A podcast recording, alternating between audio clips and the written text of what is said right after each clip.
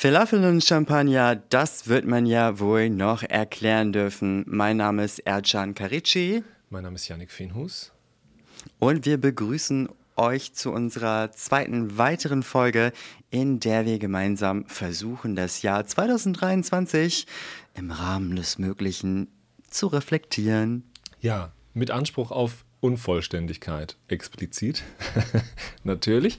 Letztes Mal hast du mich mit zehn Fragen überrascht und mir die gestellt und ich hatte Spaß daran, die zu beantworten. Ich hoffe auch, dass äh, unsere ZuhörerInnen einiges mitgenommen haben.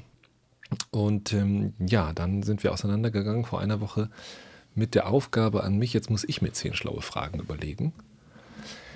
Das habe ich mit Freude getan, aber ich habe mir auch gleich Unterstützung geholt als ich das meiner Freundin erzählt hat, hat sie gesagt, ich will auch eine Frage stellen.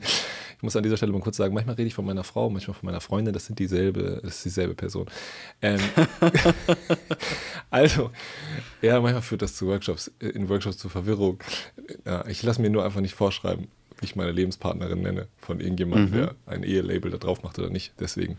Mhm. Also, ich habe mir Unterstützung geholt, aber nicht nur von meiner Frau slash Freundin, sondern auch von meinem Sohn. Wow. Und von Sabrina, die ja hier yes. schon das eine oder das andere Mal erwähnt wurde. Ich habe auch ähm, versucht, die Fragen ein bisschen sozusagen nach Schwierigkeitsgrad zu sortieren. Ich weiß nicht, ob du sie grün, orange, rot empfindest oder ob du sagst, pff, äh, easy peasy lemon squeezy, kann ich alles beantworten. Sie sind jetzt auch nicht unbedingt, würde ich sagen, der Schwierigkeit so richtig sortiert, sondern aber ich habe trotzdem versucht, so ein bisschen einen Einstieg zu finden. Mhm. So. Möchtest du noch was sagen, bevor wir beginnen? Ich bin total gespannt. Ich muss gestehen, an dieser Stelle herzliche Grüße aus Hamburg. Ich bin in einem totalen Marathon oder vielleicht ist es auch ein Sprint. Relativ wenig Schlafstunden auf der Uhr, aber Sehr ich gebe mein Bestes. Und darf ich eigentlich passen oder ist es nicht erlaubt? Ach so. Ich sag mal so, wenn du langweilig bist, Mhm. Nein, du darfst selbstverständlich passen. Also es sind auch ein, zwei Fragen dabei, die vielleicht etwas persönlicher sind, aber du darfst selbstverständlich passen. Äh, oder grundsätzlich auch darfst du auch zehnmal passen, wenn du sagst, mhm. ich möchte diese Frage nicht beantworten. Nein. Ähm, Alright. Aber wir fangen mal entspannt an. Also, das erste ist ganz einfach. Vielleicht brauchst du ein paar Sekunden, um zu recherchieren. Vielleicht weißt du es aus dem Kopf. Es ist die Frage, die meine Frau slash Freundin mit eingebracht hat. Und sie wollte wissen, was sind deine Spotify-Charts, lieber Erjan? Des Jahres. Was Auf hast du gehört? Also, meinst du das Genre oder KünstlerInnen? Alles, was du erzählen kannst, musst du erzählen dazu. Oh my goodness. Was ich auf jeden Fall erzählen kann, ist, dass die Playlist Nummer 1 bei mir die Playlist namens Techno Bunker ist. hm. Das ja. Die gucke ich mal hier kurz. Ich musste mal kurz nebenbei hier Spotify öffnen. Vielleicht im Hintergrund ein bisschen Techno Bunker anmachen. Okay. Aha. Und meine zwei LieblingskünstlerInnen bei Spotify, ich muss gestehen, ich gebe für Musik relativ viel Geld aus. Das heißt, ich habe auch Apple Music und ich kaufe sogar noch CDs. Aber wenn du explizit nach Spotify fragst, dann sind meine zwei Top-KünstlerInnen auf Platz 2 Mariah Carey und auf Platz 1 die isländische Sängerin Björk. Ich wusste, dass Mariah Carey dabei sein wird. Ihr müsst wissen, wenn man mit Erjan äh, WhatsApp-Nachrichten austauscht, dann ist ungefähr so jede 37. Nachricht irgendein Mariah Carey-GIF. in es in der Regel um darum geht, wie Mariah Carey sagt, dass sie irgendwas nicht interessiert oder wie sie mit Geldscheinen um sich wirft. Das ist eine relativ gute Zusammenfassung des WhatsApp-Lebens mit Erjan. ähm, ähm, wann hörst du Technobunker?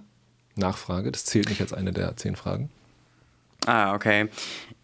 Ich muss gestehen, ich äh, hatte einmal erzählt, dass ich morgens aufwache und dann gleich Techno-Musik anmache. Oh. Und äh, ja, das ist auch so. Techno-Bunker höre ich ganz viel morgens. Hm, okay, cool.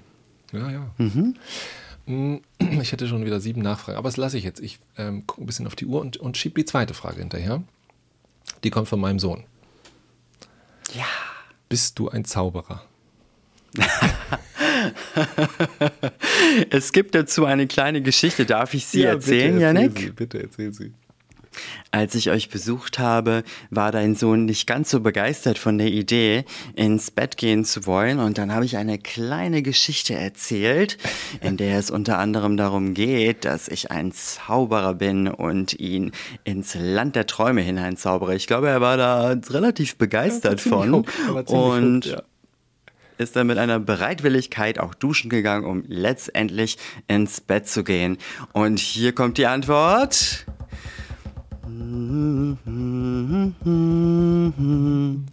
Ja, ich bin ein Zauberer. Ah, nice. Nice. Ja, das war, das war aufregend für ihn. Das war ja kurz vor seinem 16. Geburtstag, glaube ich. Und ähm, nein, er ist sechs. Aber es war auf jeden Fall, hat ihn das noch eine Weile beschäftigt, ob du ein Zauberer bist ihn und seinen Kumpel mhm. dabei. Und manchmal, manchmal redet er noch über dich, über Ernst Zauberer. Sehr schön. Ah, okay, gut, dass wir das geklärt haben. Nächste Frage.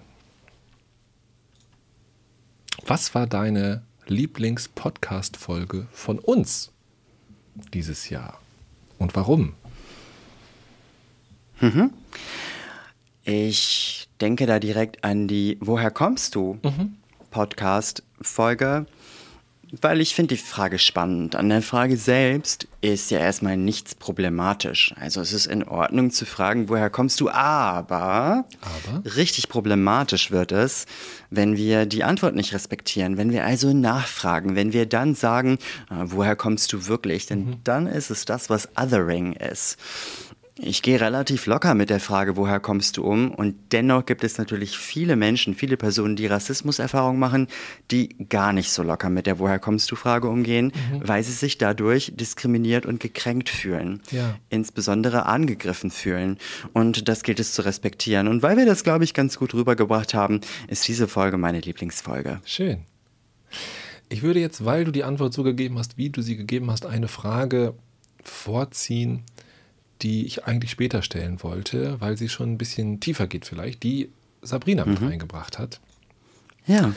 Und sie, vielleicht können wir das einerseits ein bisschen aufs Jahr beziehen, es soll ja auch einen Jahresrückblick geben, vielleicht ist in dem Jahr in dir was passiert, aber vielleicht musst du auch weiter zurückgehen, um diese Frage sinnvoll zu beantworten. Hm, es ging so ein bisschen um die Frage, ja, wie, wie verarbeitest du eigentlich deine, deine Rassismuserfahrungen? Und wie hast du das früher gemacht und wie machst du das jetzt? Was hat sich dabei verändert? Hast du Strategien entwickelt? Vielleicht wann hast du überhaupt angefangen, das so wahrzunehmen? Wir sind eigentlich nur ein Jahresrückblick. Ich habe es jetzt groß aufgemacht. Ne? Nimm dir die Frage so, wie sie dir passt. Aber du hast gerade gesagt, bei der Woher kommst du Frage, ne, hast du auch schon so gesagt, na, du gehst relativ locker damit um. Ähm, und andere vielleicht nicht so. Deswegen dachte ich, macht das jetzt vielleicht Sinn, das kurz zu vertiefen. Ja, wie geht's dir mit solchen Situationen und wie gehst du damit um?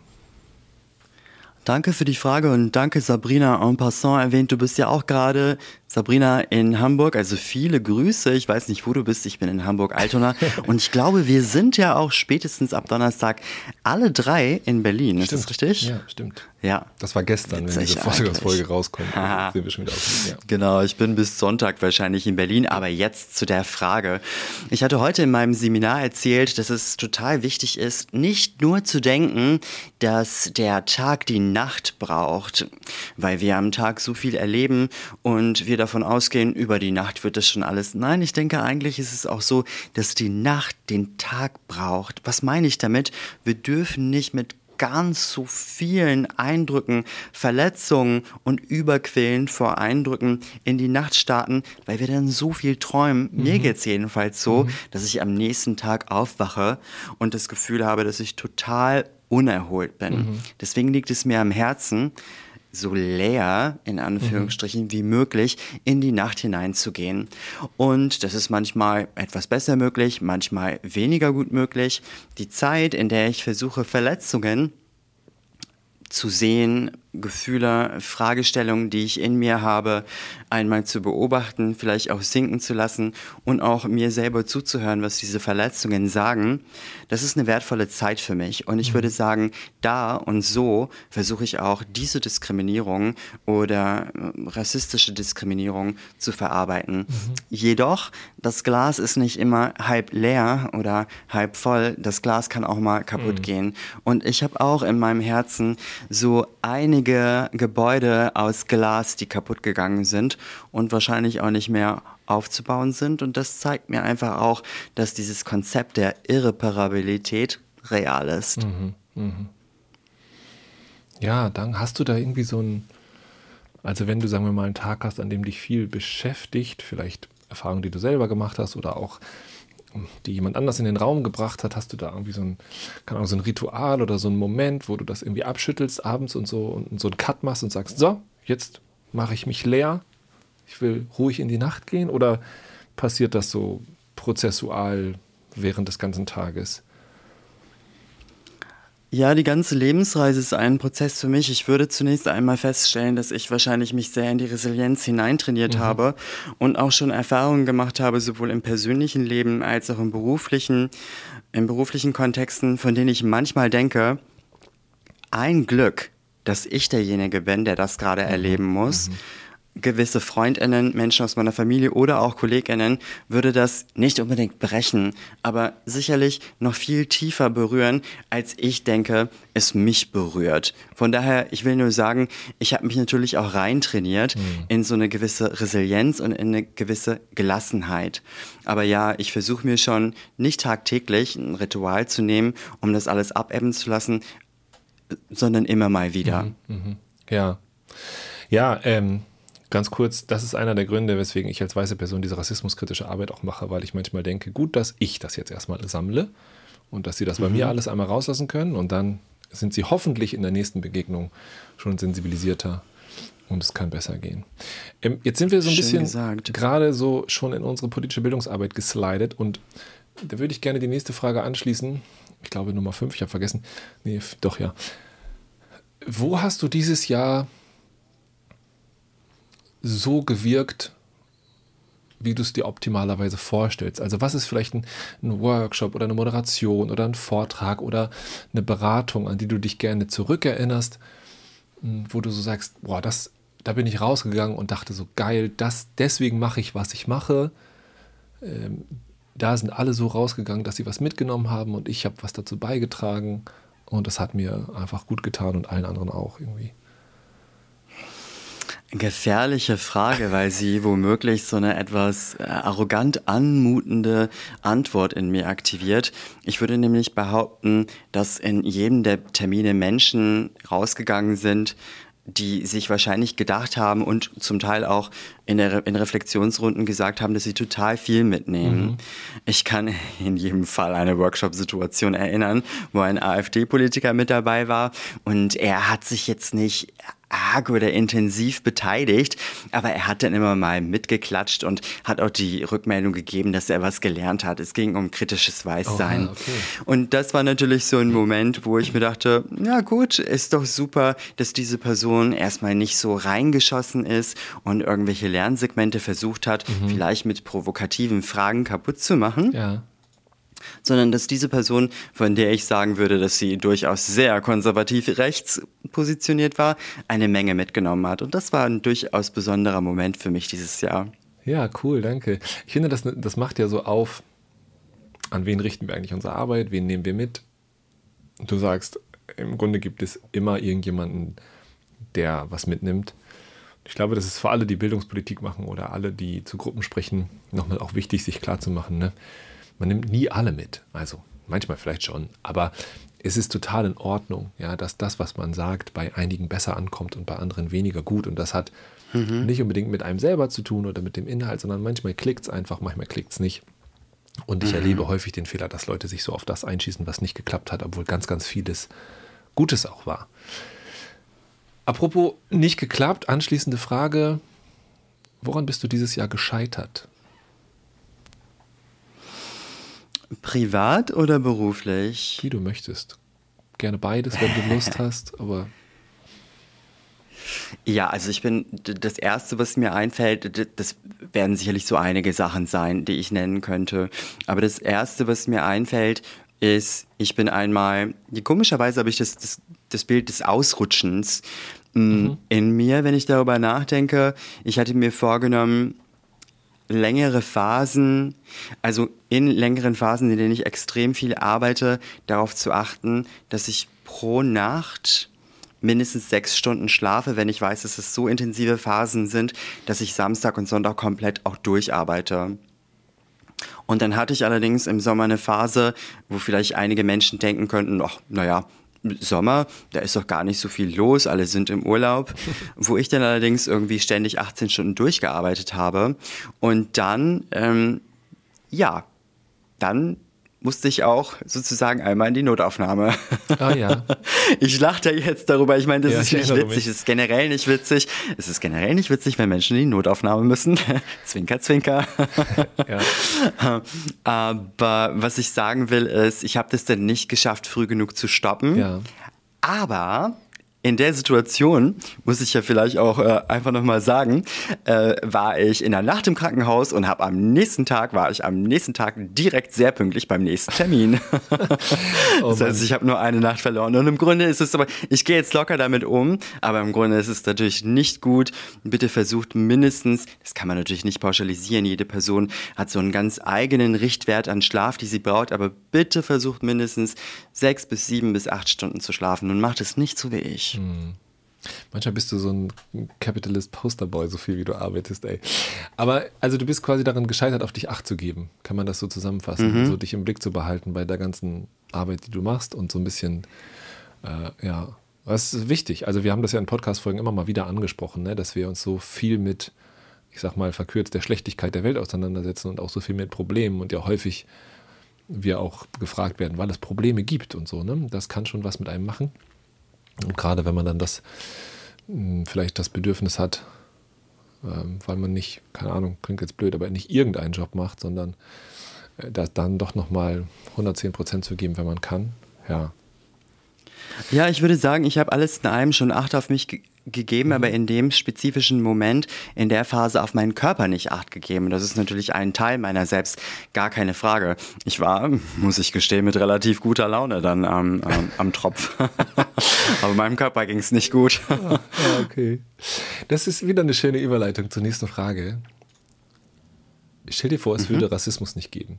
Keine Queerfeindlichkeit, kein Antisemitismus, diese ganzen Konflikte nicht, diese ganzen Ungleichheiten nicht dieses Machtgefälle nicht. Womit würdest du dein Geld verdienen, wenn all das kein Problem wäre? Was würdest du den ganzen Tag machen? Das ist eine relativ, es ist eine extrem gute Frage. Aber es ist auch eine relativ schwierige Frage für mich, weil ich erstmal davon ausgehen würde, also nebst dem, dass diese dass dieser Schmerz, diese Tiefe, diese Ungleichheit, diese Ungerechtigkeit, Diskriminierung und Rassismus, dass ich damit nicht leichtfertig umgehen möchte, dass ich eigentlich mir nicht unbedingt vorstellen möchte, es sei denn, es ist so eine Lernsequenz in, in, in Workshops, wo es um Utopien geht, mhm. wie es ist, wenn wenn es keinen Rassismus gäbe, weil ich einfach die Ernsthaftigkeit dessen nicht, äh, nicht zu leicht bewerten möchte. Mhm. Fallen mir aber, um konkret auf deine Frage zu antworten, zwei Antworten ein. Ich wäre vielleicht Geschichtslehrer, mhm. okay. könnte ich mir durchaus vorstellen. Mhm. Oder die zweite Sache ist, ich würde wahrscheinlich im Rahmen einer Partnerschaft eher viel zu Hause bleiben und Bücher schreiben. Sweet. Sehr gut, darauf kommen wir später nochmal zurück. Ich sage das auch deswegen, weil ähm, wir ja ich bin ja so ein Definitionsskeptiker, aber ich bin ein Zugangsfreund. Also wir haben ja häufig, wenn wir über Rassismus reden, ähm, eher so Zugänge auch vorgeschlagen. Ja, wie kann man Rassismus verstehen? Zum Beispiel als Macht plus Vorurteil oder als Analyseinstrument oder als soziales Verhältnis. Und eine Sache ist auch, finde ich, Rassismus ist Ablenkung. Rassismus beschäftigt unfassbar viele Leute damit zu beweisen, dass sie nicht sind, wie man ihnen zuschreibt, dass sie sind. Und das, äh, da gehen so viele Ressourcen dabei drauf, das ist eigentlich unvorstellbar, wie viel Zeit und Energie da reingesteckt wird, zu beweisen, was eigentlich selbstverständlich sein sollte. Und äh, deswegen denke ich mir manchmal, was würden wir alle machen? Ja, was, was würden wir alles machen? Wie viel, was könnten, wie könnten wir uns entfalten? Wie viel, was würde da alles freigesetzt werden, ja, an Energie, an Ressourcen, an Zeit, an Kraft, wenn, wenn wir uns nicht damit beschäftigen müssten? Ja. Geschichtslehrer. Finde ich gut. Finde ich gut. Hättest du einen Schwerpunkt? So eher so Antike ja. oder? nicht-europäische nee. Geschichte? Oder was wäre es? Ja, so wahrscheinlich so das 20. Jahrhundert. Das ja. wäre so das, was mich besonders interessieren würde zu lernen. Das kurze 20. Jahrhundert. Ja, spannend. Finde ich gut. Okay. Ähm, wir nähern uns langsam dem Ende. Ich habe noch mal eine vielleicht persönliche, vielleicht auch politische Frage, die ich jetzt hatte, weil wir ja das ganze Jahresrückblick genannt haben und ich noch mal so ein bisschen geguckt habe, was ist eigentlich alles dieses Jahr passiert und ich uns noch mal, mich auch noch mal an unsere ersten Podcast-Folgen zurück erinnert habe und ich weiß noch, dass wir unsere erste Folge, als es jetzt Falafel und Champagner noch gar nicht gab und wir nur in Islamfragen gesprochen haben, über das Erdbeben geredet haben. Und ich, ich, ich kam mir komisch dabei vor, das nicht irgendwie noch mal kurz zur Sprache zu bringen, weil das damit hat irgendwie unser Jahr gestartet so ein bisschen. Ich weiß nicht, ob du dich noch erinnerst, ähm, dass unser Podcast mhm. ja auch damit startete. Also sonst erinnerst du dich natürlich, aber ich wollte noch mal ganz kurz, ich dachte, das muss in irgendeinen Jahresblick da rein und noch mal irgendwie die, die Frage aufwerfen, was ist eigentlich davon geblieben? Also in dir, in deinem Leben, weil in der Gesellschaft habe ich nicht mehr so viel davon gesehen. Wenn ich jetzt so gucke, wir haben andere Themen, wir haben andere Konflikte, es war dann doch relativ schnell irgendwie wieder von der Bildfläche verschwunden. Aber das ist es natürlich nicht. Es ist passiert und es wirkt nach. Und ich wollte da noch mal ganz kurz kurzen Raum für machen, wenn du magst. Mhm. Und die konkrete Frage ist, was ist davon geblieben? Ja, vielleicht. Also abgesehen von den materiellen Dingen, aber vielleicht auch materielle Dinge, ich weiß es nicht. Ja. Mhm.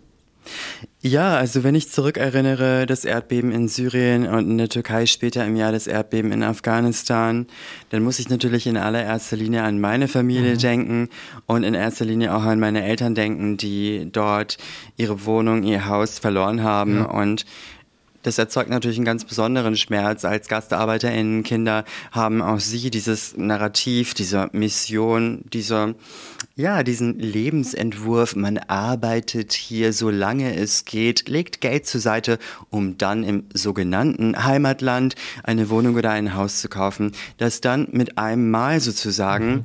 völlig zerstört ist. Selbstverständlich ist das gar kein Vergleich im im Vergleich zu einem Menschenleben. Und natürlich bin ich auch froh, dass ich meine Elternperson nicht verloren habe mhm. und dass es sozusagen nur materielle Dinge waren. Und um ehrlich zu sein, dieses Thema ist so groß, ist mit so viel Leid und mit Zerstörung und auch so viel Sterben und Tod verbunden, dass ich nicht in der Lage bin, das gut zusammenzufassen, was mir alles durch die Emotionen und durch den Kopf geht. Ich bin einfach erstmal froh, dass ich meine Eltern habe und eine Wohnung oder ein Haus lässt sich so sicherlich nochmal neu finden, neu bauen. Und ein Grund noch mehr zu arbeiten. da schließt sich der Kreis. Ich, ich habe gleich noch eine andere Vorlage. Ja, danke für diese Antwort. Ich hatte irgendwie das Gefühl, das wäre seltsam, über dieses Jahr zu reden, ohne dem auch nicht kurz Zeit zu geben. Wir werden noch mal ein bisschen politischer. Ich habe natürlich auch mir noch mal überlegt, was hast du mir für Fragen gestellt und wollte das einerseits so ein bisschen ähnlich machen, aber andererseits ganz anders. Ich möchte noch mal über die AfD reden. Du hast mich gefragt, ob wir sie verbieten sollten. Mhm. Und meine Antwort war so grob, naja, wenn, dann ist das eher der Anfang von einer ganzen Menge Arbeit zumindest als das Ende. Ähm, ich würde dich mal eine andere Sache fragen. Ich habe heute wieder diskutiert darüber, wie sich die, die, Zahlen entwickeln und auch schon immer mal wieder mit Freunden natürlich und man beobachtet das irgendwie. Deswegen gibt es im Grunde auch diesen Podcast, weil wir erschreckt waren und sind von den Entwicklungen. War vielleicht der düsterste Moment jetzt, aber glaubst du, die Leute werden verstehen, wie gefährlich die AfD ist, bevor sie irgendwo an der Regierung beteiligt ist? Oder würdest du sagen, es muss einmal so richtig krachen? Also nicht, dass es schon tausendmal gekracht ist, verstehe mich bitte nicht falsch, aber ne, muss mhm. sie sozusagen einmal irgendwo den Ministerpräsidenten stellen und dann muss man einmal sehen, was das wirklich heißt. So, dass sozusagen einmal sehen, was es heißt, wenn die AfD regiert? Oder glaubst du, es gibt noch andere Wege, das, das zu verhindern? Mhm. Also ich glaube definitiv nicht, dass es, und danke, dass du das gerade nochmal differenziert hast, dass es nochmal krachen muss. damit, damit Menschen es verstehen. So denke ich auch nicht, so gehe ich auch nicht an dieses Thema ran. Um ganz konkret auf deine Frage zu antworten, denke ich, dass einige Menschen sehr wohl die Tiefe und die Gefährlichkeit der AfD verstehen, andere weitere, viele Personen nicht und vielleicht eine eher Minderheit im Gegensatz zu den beiden Gruppen, die ich gerade so reflektiert habe, sich diese Gefährlichkeit auch wünscht. Was mir wichtig ist, dass die Demokratinnen zusammenstehen, dass wir uns daran erinnern, was Menschen, die unter anderem den Holocaust dieses Menschheitsverbrechen erlebt haben, uns sagen, wenn wir uns an ihre Zitate erinnern, wie zum Beispiel das Zitat von Primo Levi, ein Holocaust-überlebender italienischer Schriftsteller, in dem er sagt, Monster existieren, aber sie sind zu wenige in Zahl, um wirklich gefährlich zu sein. Gefährlicher sind die gewöhnlichen Männer, die Funktionäre, die bereit sind zu glauben und zu handeln, ohne Fragen zu stellen. Zitat Ende. Und Männer übersetze ich in meinem Kopf mit Menschen. Und das ist mir wichtig, dass die Menschen, die jetzt schon erkennen, wie gefährlich das und wie gefährlich die AfD ist, ihr Bestes geben, alle möglichen Ressourcen nutzen, um das sehr signalstark und sehr klar verständlich zu machen und zu versuchen, und das machen wir auch, oder wir versuchen es ja mit unserer Arbeit und auch unserem Podcast-Format, Aufklärung zu schaffen, damit das, was passiert ist in der Schreckensherrschaft der Nazizeit, nicht nochmal, auf andere Art und Weise, aber dennoch nicht nochmal passiert. Danke für diese Antwort. Wir sind bei der allerletzten Frage, mein Lieber. Und ich äh, lasse mich nochmal inspirieren von dem, was du mich gefragt hast und wandle es ein wenig ab. Du hast mich gefragt, was das letzte Buch gewesen ist, das ich gelesen habe, aus dem ich was mitgenommen habe. Ich frage dich was anderes. Was ist das letzte Buch, das du geschrieben hast? und worum ging es da? Und was ist das vorletzte Buch, das du geschrieben hast und worum ging es da? Weih uns mal ganz kurz ein und bereite unsere nächste Podcast-Folge vor, mein Lieber. Ja, danke für die Frage. Also wir haben jetzt, ähm, wenn ich von wir spreche, spreche ich jetzt erstmal von, also nebst dem, dass Yannick und ich auch ein Buch schreiben möchten, spreche ich jetzt, wenn ich von wir spreche, erstmal von meinem Betrieb beziehungsweise den Mitarbeitenden in meinem Betrieb und mir. Wir haben am 21. November 2023 ein kleines Büchlein veröffentlicht, das da heißt, deprivilegiert uns, Rassismus erkennen, verstehen und überwinden. Und dann ein paar Tage später oder ein paar Wochen später, und zwar am 4. Dezember 2023, ebenso ein kleines Büchlein namens Hoho Halt, Rassismus unterm Tannenbaum, ein humorvolles Buch, das weiße Weihnachtsfans zum Nachdenken anregt. Und während deprivilegiert uns vielleicht eher so ein etwas sachliches, klares, ernstes Timbre hat, ist Hoho halt eher auf eine humorvolle Art und Weise auf der Reise oder der Mission in erster Linie weiß positionierten Menschen bzw. Personen, die in unserem deutschen Kontext keine Rassismuserfahrungen machen, auf ihrem Weg der eigenen Privilegienbewusstheit zu helfen. Und es vielleicht zu schaffen, beim Weihnachtsfest nicht ganz so viele diskriminierende Dinge von sich zu geben, um die Familienpersonen nicht zu kränken. Wunderbar. Ich würde natürlich jetzt sehr gerne viele, viele Folgefragen stellen. Ich habe die Bücher hier liegen und schon angefangen, sie zu lesen. Freue mich darauf, das zu Ende zu bringen und freue mich darauf, ähm, nächste Woche mit dir nochmal darüber zu sprechen und dann ein bisschen tiefer reinzugehen. Das erlaubt uns jetzt an dieser Stelle nicht mehr die Zeit. Äh, ich danke dir ganz herzlich für die Beantwortung dieser zehn Fragen, für diesen kleinen Jahresrückblick. Äh, ich hoffe, es hat allen gefallen und wir haben damit unseren Jahresblick vervollständigt. Und ja, wir hören uns nächste Woche an dieser Stelle. Vielen Dank und macht's gut.